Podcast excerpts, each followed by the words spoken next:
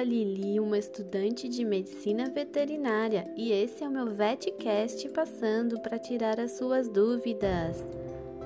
Hoje vamos abordar sobre uma das doenças de maior prevalência, que é endêmica e altamente contagiosa, a sinomose canina.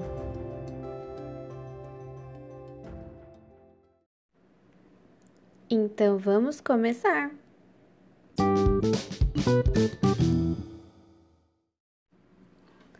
A sinomose canina é uma importante doença viral em animais carnívoros.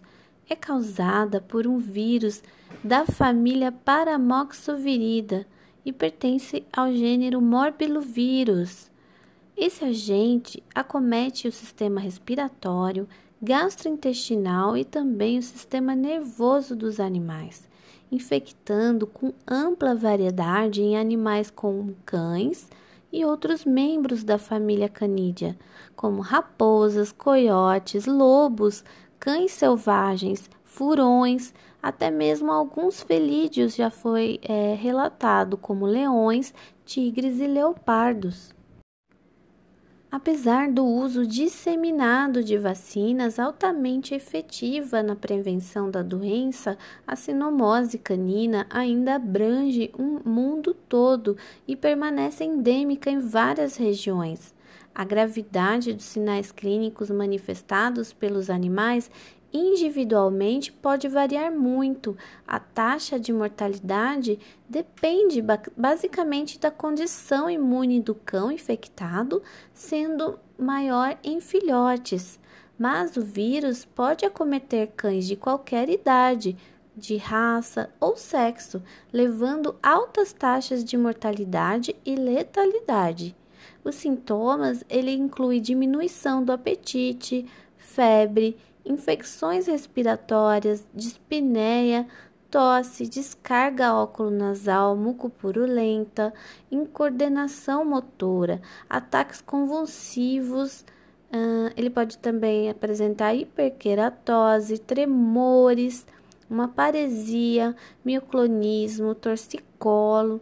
Ah, animais também podem apresentar nistagmo e rigidez cervical.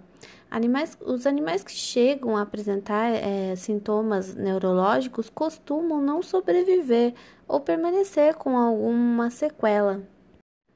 A sinomose canina é altamente contagiosa, transmitido através de secreções, excreções de cães e dos outros animais. O agente ele pode ser excretado por até 90 dias após a infecção. De forma geral, Cães jovens com idade entre 60 e 90 dias são os que apresentam as maiores incidências de infecção pelo vírus, o que é justificado devido à diminuição dos anticorpos maternais nesse período. Já em animais de até 2 anos e após 8 anos de idade, a taxa de infecção também pode ser significativa o que ocorre devido a outros fatores, como falhas vacinais e queda da imunidade. Uma das suspeitas existentes sobre o motivo das falhas vacinais é a grande variedade genética existente do vírus da sinomose que circula no nosso país e até mesmo em outros. O envelope é, viral ele é suscetível ao éter e alguns outros solventes lipídicos, como clorofórmio, fenol. Também é sensível às faixas de pH que são inferiores a 4,5 ou superior a 9,0. O vírus, ele então é inativado após 30 minutos sob temperatura também de 50 a 60 graus Celsius. Pode, e, e ele pode chegar a sobreviver por até 3 horas em temperatura ambiente, por, por meses quando congelado. Possuem é, a capacidade de permanecer várias semanas em temperaturas é, negativas a 4 graus, né, negativas até 0 graus. É uma característica, então, que permite que o vírus sobreviva por longos períodos em ambientes frios e secos. E para diagnosticar, a melhor técnica que pode ajudar o médico veterinário é o PCR, porque ele possui a capacidade de alta especificidade e sensibilidade e que vai informar se o vírus está presente ou não na amostra enviada.